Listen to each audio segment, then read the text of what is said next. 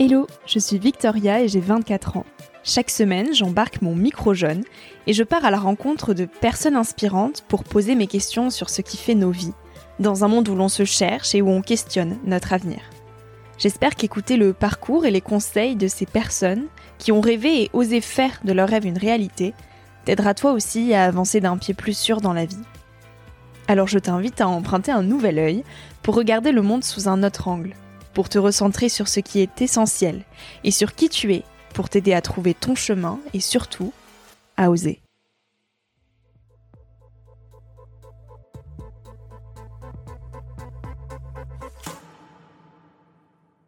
La nuit, il y a le plus grand mouvement synchronisé animal au monde. Toutes les nuits, tous les animaux qui vivent dans l'eau remontent d'un étage. Et mais j'étais tellement excitée dans mon lit, je me mais c'est tous ces animaux, mais on les connaît même pas, il y en a plein, là, là, ils sont en train de bouger. Donc ouais, il fallait que j'en fasse quelque chose, sinon je crois que je serais devenue insomniaque.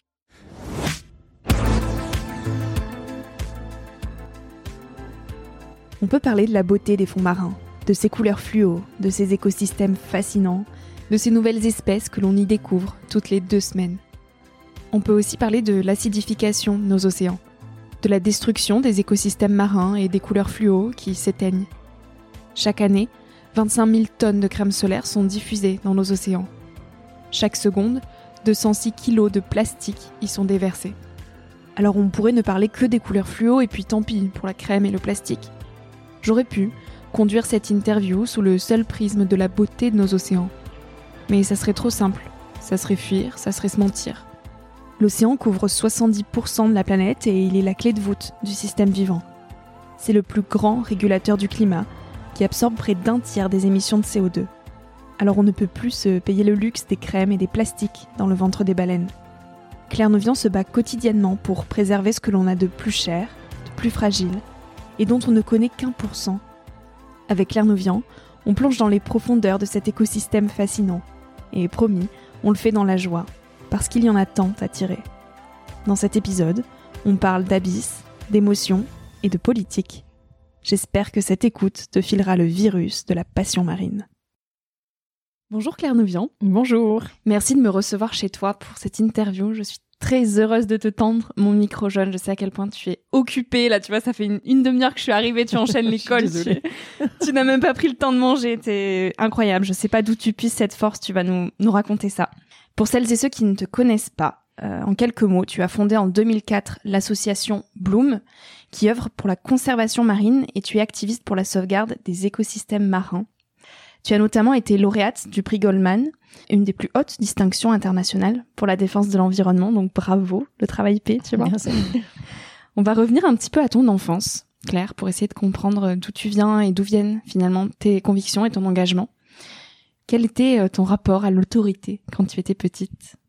Ah, c'est la première question comme ça. C'est la première question de but en blanc. On rentre. Euh, là, là, le rapport à l'autorité. Donc toi, t'attaques directement par euh, ce qui compte. mon rapport à l'autorité, il est très mauvais. Je parle au présent parce que ça marche toujours pas. En fait, pour moi, l'autorité ne peut être évidemment acceptée que si elle est euh, juste hein, et si elle a justice dans la forme de l'autorité. Donc, euh, d'ailleurs, je pense que c'est tout le sujet du consentement à l'impôt. Euh, c'est le sujet de la taxe carbone qui a généré les gilets jaunes, c'est-à-dire que s'il n'y a pas de justice dans une mesure, personne n'a dans son cœur un élan pour l'accepter. Et c'est vrai de toute forme d'ordre, de figure d'autorité, etc. Et j'ai des souvenirs assez frappants, en effet, de l'enfance. En tout cas, j'ai une figure d'injustice très claire, une directrice d'école.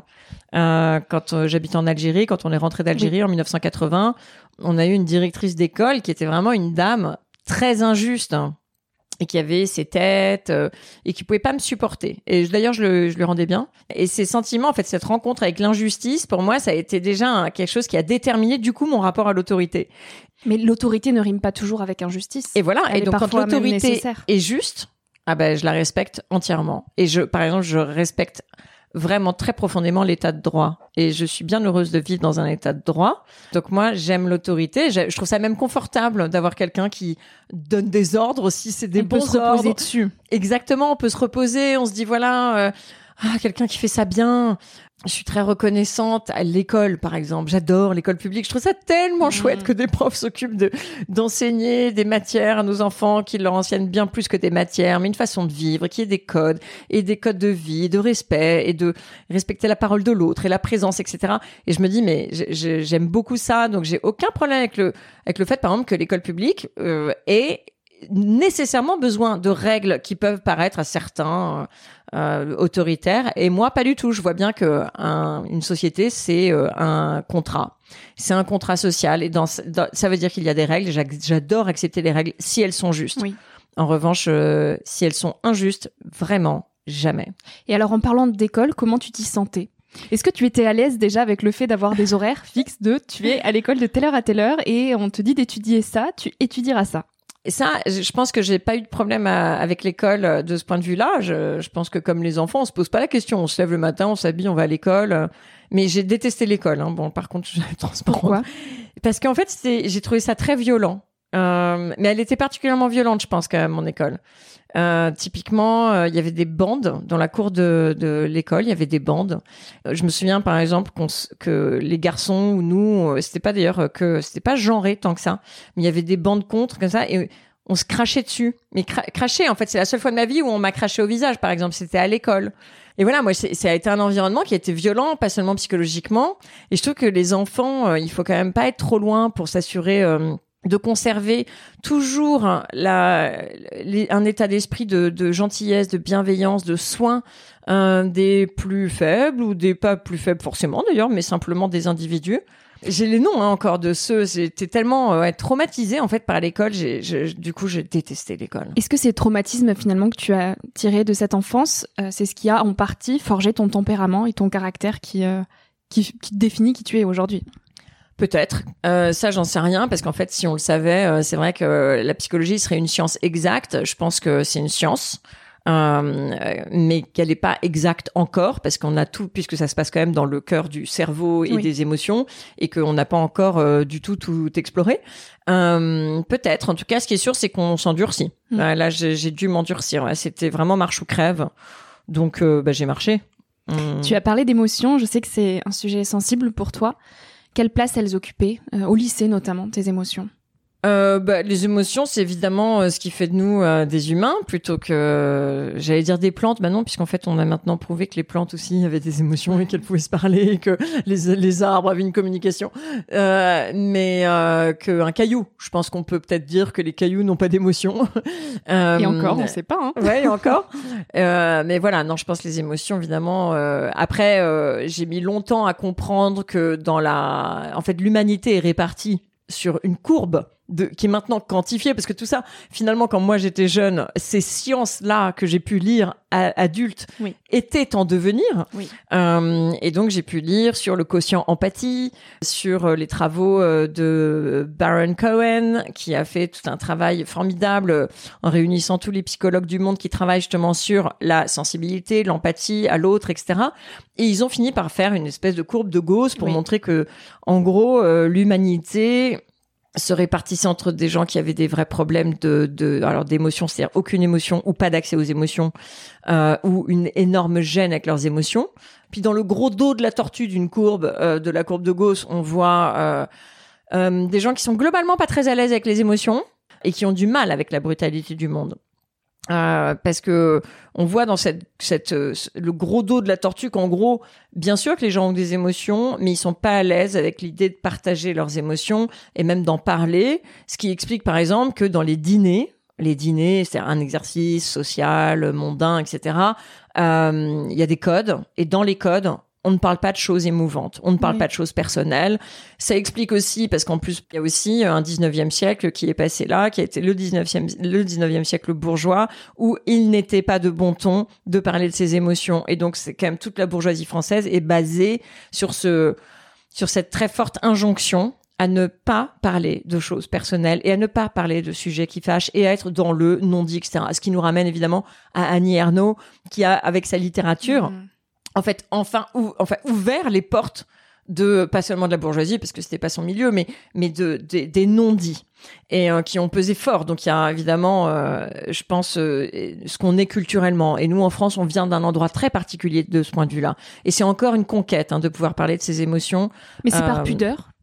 Euh, oui, alors c'est la frontière entre pudeur et, euh, et en fait euh, toxicité des non-dits et de, du mutisme familial, comme certains disent. Enfin, il y a une, une, autrice formidable qui, qui dit c'est, c'est aussi le berceau de toutes les dominations. Hein.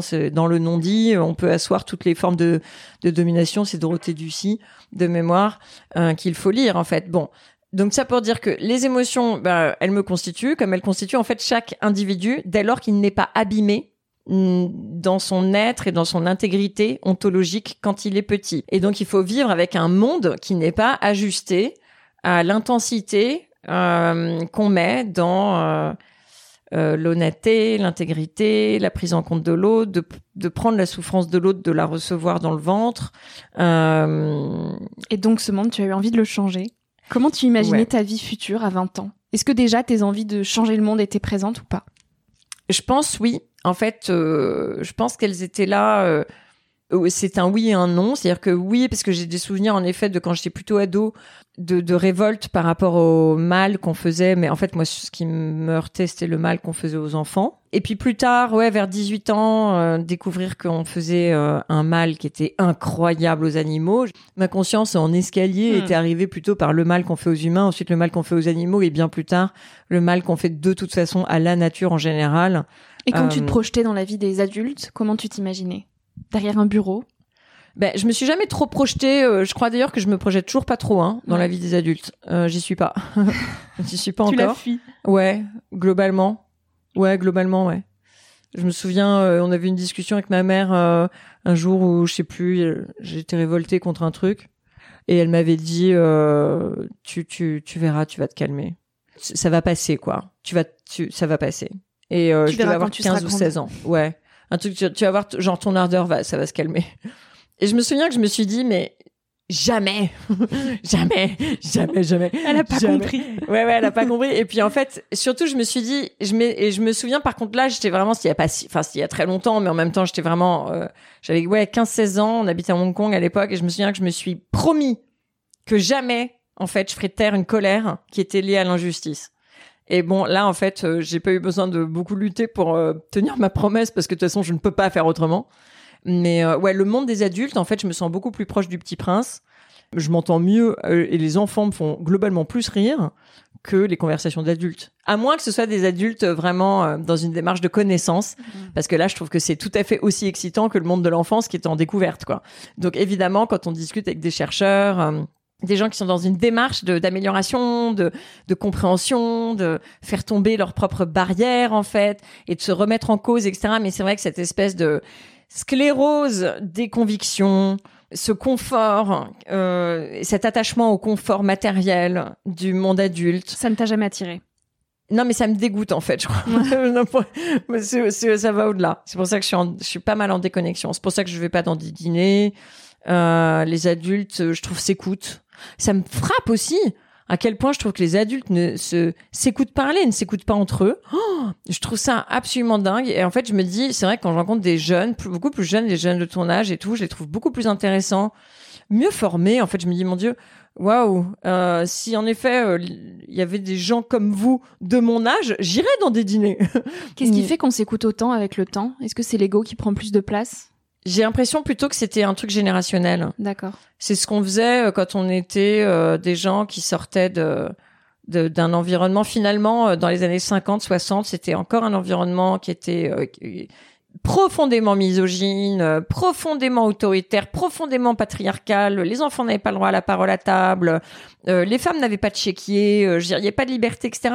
Et donc, quand on a besoin de conquérir cette liberté-là, fondamentale en fait, je pense qu'on a tellement besoin d'exister qu'on est un peu fondamentalement égocentrique. Et je pense que une génération qui n'a pas connu euh, la guerre, alors qui a connu, attendez, euh, on est bien d'accord qu'il y a des tas de problèmes partout dans le monde, mais générationnellement, il n'y a pas cette chape de plomb de la société. Elle existe encore d'un certain point de vue, mais pas au même niveau, euh, je pense, que ce que nos parents ou grands-parents, dans ton cas, ont connu. Et donc je pense que voilà, c'était pas les mêmes conquêtes. Et donc il y avait une forte envie, bah ouais, je sais pas, la libération, euh, faire s'occuper de soi, euh, euh, s'écouter, se marrer, rigoler, faire la fête, avoir une liberté sexuelle sans, sans limite, enfin tout ça. Et on n'a pas les mêmes enjeux nous, parce qu'on nous on a eu de la liberté. Une famille à peu près fonctionnelle aujourd'hui, les parents, les, les enfants ont le droit à la parole. Oui. Voilà. Les enfants ont un espace de liberté. Les enfants peuvent rire avec leurs parents et font des activités. On n'est plus du tout dans les mêmes bien répartitions, ni des tâches, ni des rôles. Donc, je pense que, voilà, j'ai pas. Puis il y a un truc aussi qui est de l'ordre du rêve matériel de la bourgeoisie qui pollue nos mentalités, nos, nos je sais pas, je pense nos projections qui aujourd'hui, enfin dans les gens de ma génération autour de moi, euh, je vois les gens qui ont des postes comme ça importants, tout ça, ils vont dans des dîners, tout le monde s'apprête et tout le monde joue ce rôle. Ils s'identifient à ça. Ils se sentent exister à travers ça. Ouais, je pense que ça a toujours existé parce que je, la société c'est ça, c'est un jeu de rôle euh, et se mettre dans un rôle. Et en fait, il faut avoir envie de jouer ce rôle, il faut se prendre un peu au sérieux. Alors j'ai vraiment du mal avec les gens qui se prennent au sérieux, mais vraiment. Mais au-delà de mal, en fait, c'est que j'arrive pas. Donc moi, comme je sais pas faire semblant, je plombe les ambiances. Donc c'est pour ça que j'ai arrêté les dîners. Je vais plus dans un dîner. Parce que t'es cash, t'oses dire ce que tu penses? Ben alors, quand je, par exemple, c'est quelqu'un que j'aime bien qui m'a invité dans un dîner où il y a plein de gens qui se prennent au sérieux. Je suis tellement effondrée de l'intérieur que j'ai envie de pleurer et donc euh, j'ai un masque, euh, je pense que le masque de fer qui se met sur mon visage parce que je reste euh, du coup mutique par respect pour la personne qui m'a amené à ce dîner euh, mais en même temps, je plombe tellement l'ambiance qu'il vaudrait peut-être mieux carrément que je dise à quel point je suis. En... Mais bref, c'est pour moi, c'est comme des pièges et donc euh, je fais plus ça. On va parler un petit peu d'océan quand même et de fond marin, Claire Nevian. Tu as commencé à t'y intéresser autour de tes 22 ans, euh, là où tu as travaillé pour un documentaire animalier. Et notamment, tu as eu l'occasion de visiter l'aquarium de Monterey, en Californie. Et c'est là que ta vie a pris une un tournant parce que tu, tu as découvert ce qu'était la défense de la faune marine qui ne t'a plus jamais quitté. Qu'est-ce qui t'a fasciné ce jour-là dans les abysses? Euh... Bah tout. En fait, d'abord l'inconnu parce que c'est vrai que j'étais comme tout le monde, j'avais une idée en tête que bah, là où il faisait vraiment vraiment très très froid, très très noir, très très profond, comme dit Théodore Monod, il mm. fait froid, il fait froid, il fait noir, il fait fin, il fait profond dans les abysses. Forcément, il y aura pas de vie. Donc ça, c'était ma mon prisme. Mm et euh, découvrir que non seulement il y avait de la vie, mais qu'elle était foisonnante, voir que c'était le réservoir de biodiversité le plus vaste euh, et le plus méconnu, et que cette vie avait des formes épatantes, hein, puisque forcément il faut s'adapter à des conditions complètement euh, inhabituelles. Donc tout est exagéré. Les yeux sont immenses ou, ils sont minuscules, mais il y a quasiment pas d'yeux normaux. Les dents sont minuscules ou immenses. Les nageoires, si ça saute, bref, tout, tout, le métabolisme, la physiologie des organismes est adapté euh, à un environnement très très extrême. Et, euh, et donc j'ai été fascinée et par la vie et par les formes de vie et par le fait que je connaissais rien de tout ça, que j'avais l'impression d'être la reine des nouilles, de même pas avoir lu ou croisé euh, toutes ces différentes formes de vie. Donc j'ai été euh, vraiment subjuguée. En fait, j'ai plongé, j'ai été engloutie par le monde des abysses. Et ce jour-là, donc à 22 ans, qu'est-ce que tu ressens quand tu découvres cet aquarium? Est-ce que tu sais déjà au fond de toi que ça va être le centre de ta vie? Ah oui, je, je moi, quand je fais les choses, je les fais jamais à moitié. mais tout, hein, quoi que je fasse, quand je fais un truc, je le fais à fond. Euh, et je me souviens, c'était donc à San Francisco dans le vol San Francisco Paris, j'étais tellement excitée que j'arrivais plus à dormir. J'ai pas, j'ai pas dormi une seconde. Et donc j'ai fait que lire les livres que j'avais achetés à l'aquarium de, de Monterey. Euh, dès que j'essayais de fermer les yeux, j'avais 2000 images, 2000 projets, 2000 envies, des questions, des questions. Surexcitée. Donc ouais, j'ai bien vu qu'il se passait un truc qui allait être, euh, qui allait pas me lâcher. Et en fait, ça m'a pas lâché. Je, je sais pas combien d'années en m'endormant le soir, que, quand j'ai découvert que par exemple il y avait une migration verticale dans l'océan. Et donc en fait, non mais il faut quand même savoir que, non mais il faut quand même savoir que la, la nuit, il y a le plus grand mouvement synchronisé animal au monde. Toutes les nuits, il y a tous les animaux qui vivent dans l'eau remontent d'un étage. Fascinant. Donc jusqu'à environ 1000 mètres. Au-delà de 1000 mètres, il fait tellement noir que pour le coup, la lumière, même il n'y a pas un photon de lumière qui passe, qui fait que les animaux qui vivent entre 2000 3000 mètres, eux, ils changent pas d'étage, ils restent là où ils sont. Mais jusqu'à 1000 mètres, c'est-à-dire qu'il y a des animaux qui vivent à 1000, on va dire, et qui vont remonter à 600, ceux qui vivent à 800, ils vont remonter à 400, ceux qui vivent à 600, ils vont remonter à, à 200, etc. Incroyable. Non, mais c'est complètement dingue. Et en fait, cet énorme mouvement, mais c'est une migration, on appelle ça une migration verticale. Oui, Mais ça, ça m'a, quand même, ça a percuté mon cerveau. c'est de la magie. Comme de la magie. Ça fait un, un bug dans ma tête. Et euh, j'ai, j'ai, ouais, j'ai bugué en fait. Et je suis restée bloquée sur ce truc. Et toutes les nuits, je me suis endormie en pensant, dès que je fermais les yeux, que j'étais dans le noir, j'avais tous ces animaux. Ils m'accompagnaient, ils remontaient à la surface. Et puis je voyais bien à quoi ils ressemblaient. Il y avait des isopodes, des euh, cténophores, des siphonophores, des méduses, des calamars, vampires. Enfin, il y avait tout, tout, tout ça là. Et je, mais été tellement excitée dans mon lit, j'étais mais c'est pas tous ces animaux, mais on les connaît même pas, il y en a plein, là, là, ils sont en train de bouger. Et j'étais comme une dingue, donc ouais, il fallait que j'en fasse quelque chose, sinon je crois que je, je serais devenue insomniaque. Et donc, de cette fascination, tu as eu envie de protéger ces milieux marins. Et tu as réussi euh, l'interdiction, notamment par l'Union européenne, euh, du chalutage profond en dessous de 800 mètres.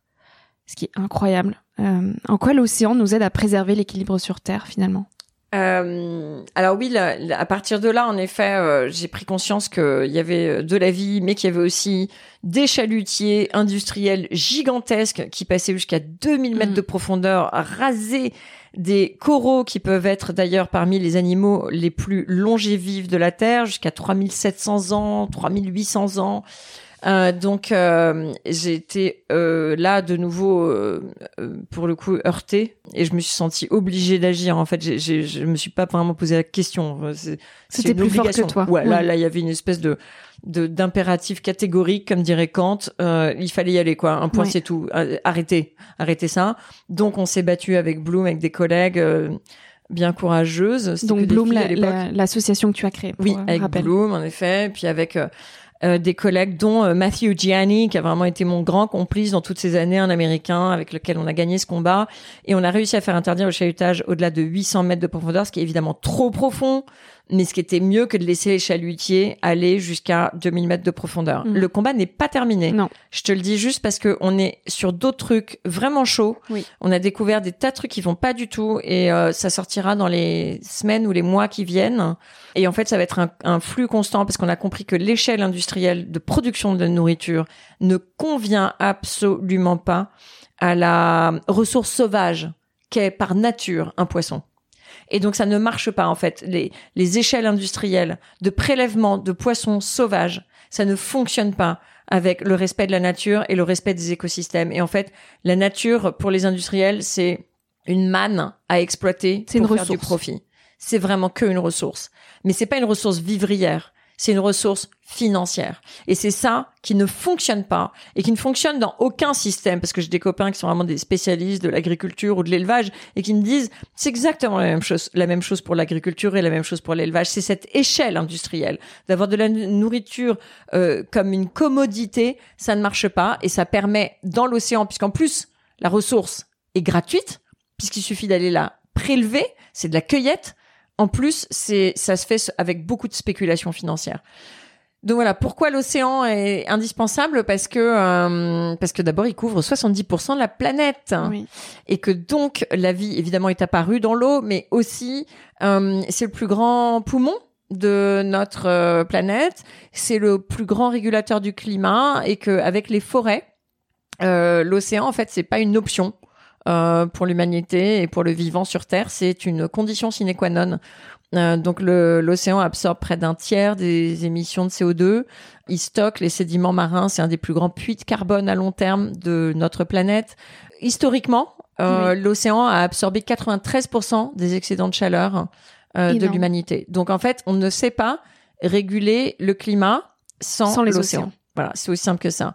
Et comme pour la forêt, euh, les chercheurs alertent sur le fait que on pousse tellement loin l'exploitation des forêts tropicales comme de l'océan qu'on est en train de prendre le risque de faire, en- de, de faire basculer ces écosystèmes vers des, des écosystèmes qui seraient émetteurs de CO2 plutôt que des, des, des poches d'absorption.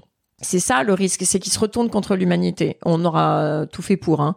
Hmm. donc euh, peut-être qu'on mérite rien d'autre, j'en sais rien.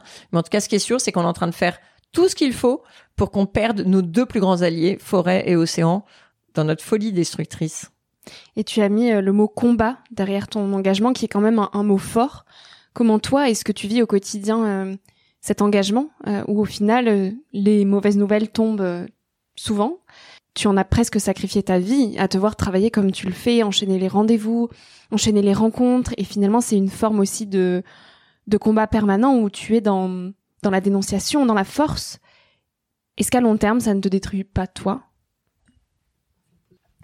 C'est une bonne question. C'est une question qui se pose euh, et qu'il faut se poser en tout cas. Euh, je pense que moi j'ai jamais réfléchi comme ça euh, parce que je suis partie euh, bille en tête euh, sur voilà des combats parce que ça me semblait être la seule. Euh, parce qu'en fait je sais pas est-ce que j'ai le choix? il, il, me fallait agir en fait c'est tout. J'ai ce moteur là en moi. Je, je crois pas avoir vraiment choisi. J'aimerais bien par exemple être une intello qui passe ses journées à juste réfléchir au monde, à lire les livres de Pierre Rosan Vallon et de Sylvain Laurence et de Stéphane Foucard et et, euh, et de tous les intellectuels extraordinaires qu'on a en France, Charbonnier, etc. Mais en fait, je suis trop appelée par l'action. C'est c'est vraiment mon tempérament. C'est un appel. C'est un appel. Je sais pas, c'est comme Jack London, il appelle la forêt, mais moi j'ai vraiment l'appel de l'action. Et qu'est-ce que tu puisses dans cette action? Eh ben, en fait, je pense mon énergie et mon sens.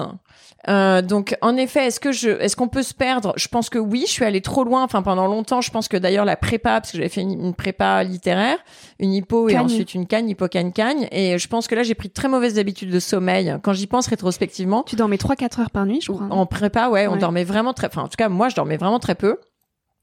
Et je me suis habituée à dicter à mon corps ce que je voulais qu'il fasse et en le prendre comme une machine qui répondait aux ordres en fait. Et ça, c'est vraiment très bête.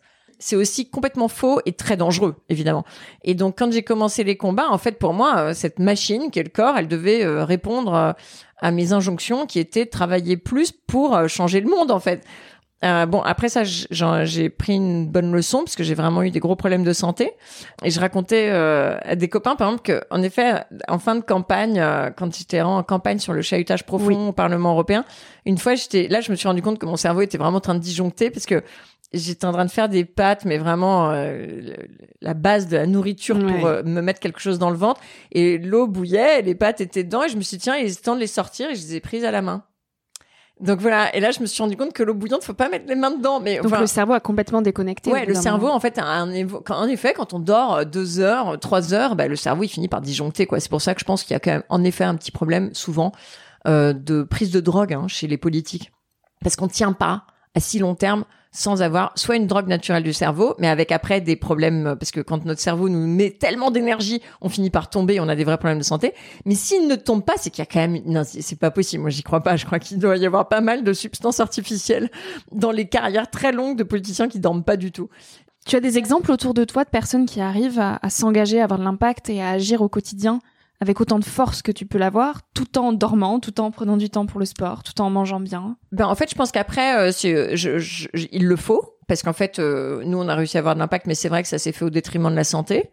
Euh, j'ai appris cette leçon-là et je, je, en gros, euh, alors je travaille beaucoup plus que plein de gens, mais mais j'essaie de vraiment dormir. Enfin, moi, je dors très bien, donc, mais j'essaie, j'essaye. Bon, il y a des périodes où c'est un petit peu, mais j'essaye maintenant de dormir 6-7 heures, quoi j'essaye de pas de plus faire ce que je faisais avant. Enfin, je me dis euh, ce que je dis toujours à mon équipe quoi, je leur dis vous savez euh, même le Christ n'a pas sauvé l'humanité donc euh, on va faire ce qu'on peut hein, mais euh, on va pas y laisser on, marche pas sur l'eau nous. Enfin je dis ça sans sans y mettre de d'implication religieuse hein, c'est juste une image que je donne en disant même si on est le messie ou un des messies parce que j'ai pas de d'opinion là-dessus c'est c'est quand même juste mission impossible mais il faut agir il faut que ça reste de la joie. Voilà. En tout cas, moi, je suis pas du tout pour la dimension sacrificielle. Euh, je pense que ceux qui vivent les, une implication et un combat comme un sacrifice, ils vont pas durer longtemps et en plus, sans doute, ils vont pas être très bons. Ça va être un devoir et puis c'est pénible pour les autres.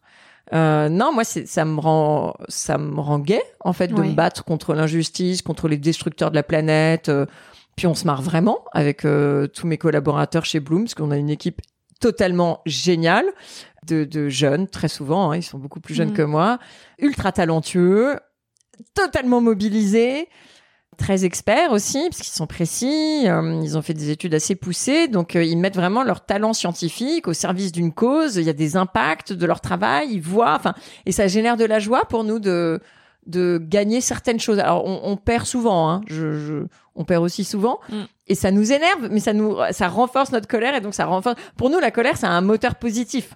C'est pas euh, un poison intérieur qui est en train de nous rendre, euh, je sais pas, gris, noir, avec des méchantes dents qui poussent, euh, toutes pointues. Non, non, ça nous rend. euh, on est hyper en colère contre le monde. On déteste l'injustice et c'est un ciment très fort entre nous tous. Mais avec le sourire. Mais avec le sourire, quoi, avec une envie d'agir, avec, ah ouais, avec, avec vraiment, ouais, avec une envie de, une grande gaieté en fait. Et pour les jeunes qui peut-être s'engagent aujourd'hui, il y en a de plus en plus. Qu'est-ce que tu as envie de leur dire, tout simplement? Euh, faites de la stratégie. Non, mais ça, je, te le dis et je leur dis. Réfléchissez avant d'agir. Voilà, c'est tout. Euh, Non, mais je, et juste rien d'autre. Mais écrivez-le en gros. Partout. Réfléchissez avant d'agir. C'est tout. Pourquoi vous faites ce que vous faites? À quoi ça va conduire? Qu'est-ce que ça va générer chez l'autre? Et donc, tout le temps se déporter dans son regard. Se dire, je fais quelque chose, ça va générer quoi en face? Si ça génère un blocage, peut-être c'est une bonne idée. Parce que peut-être qu'il faut que ce blocage euh, devienne public. Il sorte dans l'espace public. Que ce soit visible, tangible. Mais peut-être que c'est pas un bon blocage. Alors on se déporte. Et on se dit pourquoi je fais ça? Et, travailler vraiment à long terme sur des objectifs à long terme. Et je vois beaucoup de gens, et vraiment, je pense les jeunes, globalement, hein, je les trouve beaucoup plus stratégiques. Je dis pas ça pour être euh, lèche-bot, hein, mais parce que vraiment, dans les mouvements des jeunes, je les trouve plus stratégiques que souvent les mouvements des vieux. Euh, je suis assez étonnée parfois. euh, J'adore les ONG et les gens qui travaillent dans les ONG parce qu'il y a plein d'individus que je trouve trop sympas et qui sont des copains. Mais parfois, je suis étonnée de voir à quel point euh, il y a des activités qui se multiplient sans une finalité très claire sur les objectifs recherchés et la stratégie qu'on est en train de mettre en place pour Mm. atteindre nos objectifs. Et en fait, pour le coup, alors là, moi, je suis mais vraiment intransigeante là-dessus.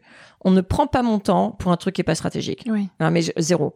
Et les rares fois où je dis oui à une réunion, je comprends pas très bien l'objectif de la réunion, le cadre, le périmètre, pourquoi on va se dire quoi, c'est quoi l'objet. Ben, en fait, ça, ça, c'est toujours du jus de boudin.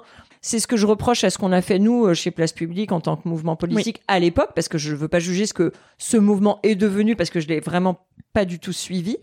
Mais à l'époque, on avait euh, des ambitions euh, qui étaient nobles, euh, une analyse de la situation politique qui reste tout à fait d'actualité, euh, etc. Mais la stratégie, les méthodes de travail, pour moi, tout ça n'était pas au rendez-vous. Et donc, forcément, ça pouvait pas marcher. Et d'ailleurs, ça n'a pas marché. Et donc, une petite aparté, Place Publique, c'est un parti politique que tu as cofondé avec Raphaël Glucksmann, notamment, en 2018-2019, et que tu as vite euh, abandonné. Bon, tu m'as lancé la perche, alors je vais la prendre. Après cette euh, petite expérience politique, tu as parlé de la politique comme d'une lutte entre les égaux surdimensionnés euh, qui règnent. Pour toi, la politique sans égaux, c'est possible ou pas? Ça, c'est vraiment une bonne question. Je, te jure, je, je commence à penser que non. je pense que ça devrait être le contraire, mais que ce n'est pas le cas. En tout cas, pas à des niveaux de visibilité. C'est-à-dire que je connais des très bons députés qui sont besogneux. Moi, j'ai vraiment beaucoup de respect pour la besogne. hein. Je, je- moi, je dis, il faut être sérieux, il faut travailler, il faut connaître ses dossiers. Et les députés les plus besogneux, les plus sérieux, sont souvent les moins visibles. Euh, et après, il y en a certains qui travaillent beaucoup et qui travaillent bien et qui arrivent à être visibles parce qu'ils ont une bonne stratégie de communication et donc ça, tant mieux. Mais euh, globalement, dans le personnel politique français, enfin, je pense qu'il y a une sclérose sur les égaux qui fait qu'en effet, euh, on a aujourd'hui un paysage, euh, je trouve, vachement effondré. Et puis ensuite, quand on regarde les personnalités à droite comme à gauche, euh, je trouve qu'il y a un, un énorme problème d'offre politique à cause justement de ce que ça implique d'accepter d'être tout le temps mis en avant, d'aller dans cette lutte et cette course pour le pouvoir. La politique, pour moi, à ce stade-là, de là où on en est, il n'y a pas encore de réponse et je pense que je suis pas la seule à être très perdue par rapport à l'offre politique avec le, socialisme comme il aurait dû être, comme celui de Jean Jaurès, qui n'existe plus, avec vraiment un humanisme euh, internationaliste, euh, de, lutte contre les injustices sociales, euh, écologiques, quelles qu'elles soient. Et en fait, je, je, lui vois plus de visage. En fait, je me retrouve plus du tout là-dedans. Peut-être que c'est toi le visage qu'il faut donner alors. Pour retrouver Alors, cet euh, ce humanisme. sera pas le mien, les amis. ce sera pas le mien.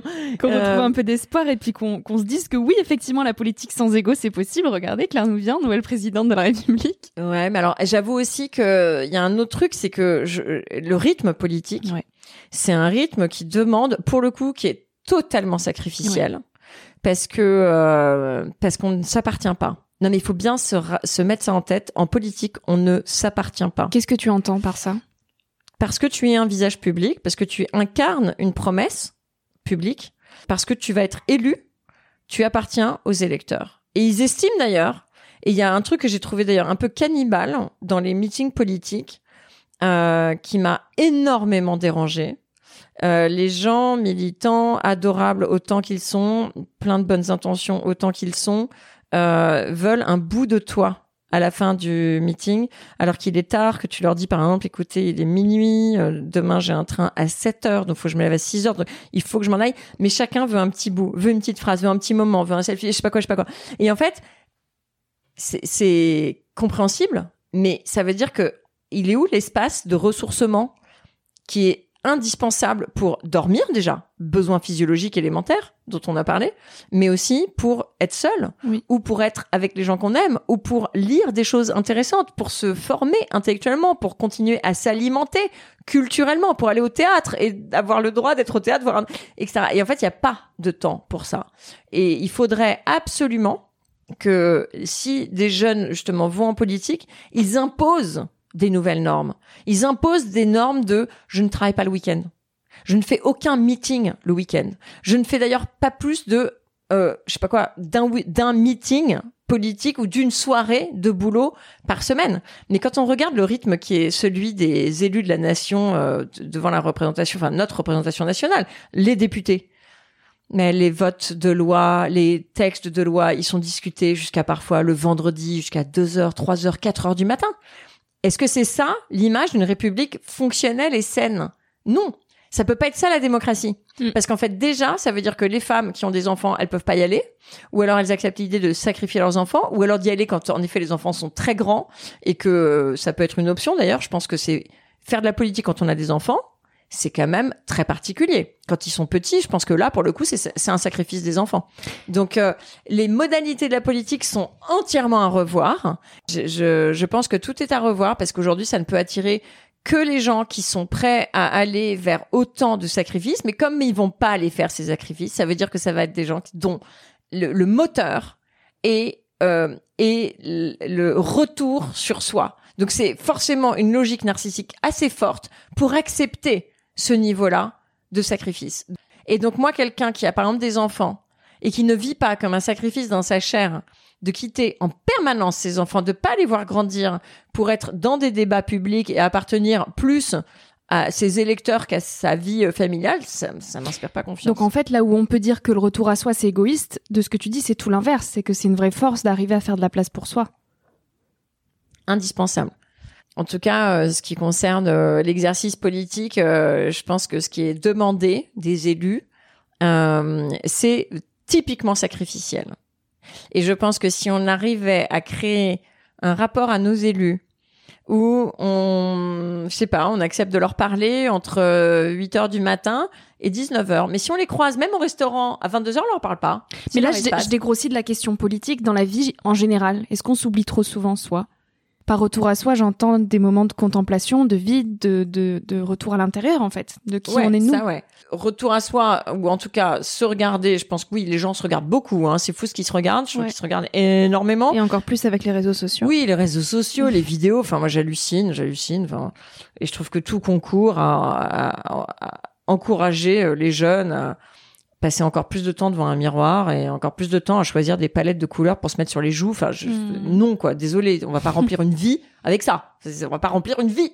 Palette de couleurs avec Non. des couleurs qu'on va puiser Non. au fond des océans. On a un cerveau qui demande en permanence pour vivre. Notre cerveau, il a besoin d'apprendre. Donc, donnons du contenu, donnons des perspectives, de l'émotion, de la culture, mais pas, mais pas de la consommation. Donc ça déjà, voilà. Mais après, euh, des zones de ressourcement, ouais, Mm. vraiment du ressourcement. Et ça, à chacun, bah là, il y a toutes les activités du monde pour se ressourcer. Qu'est-ce qui te chacun- ressource, toi?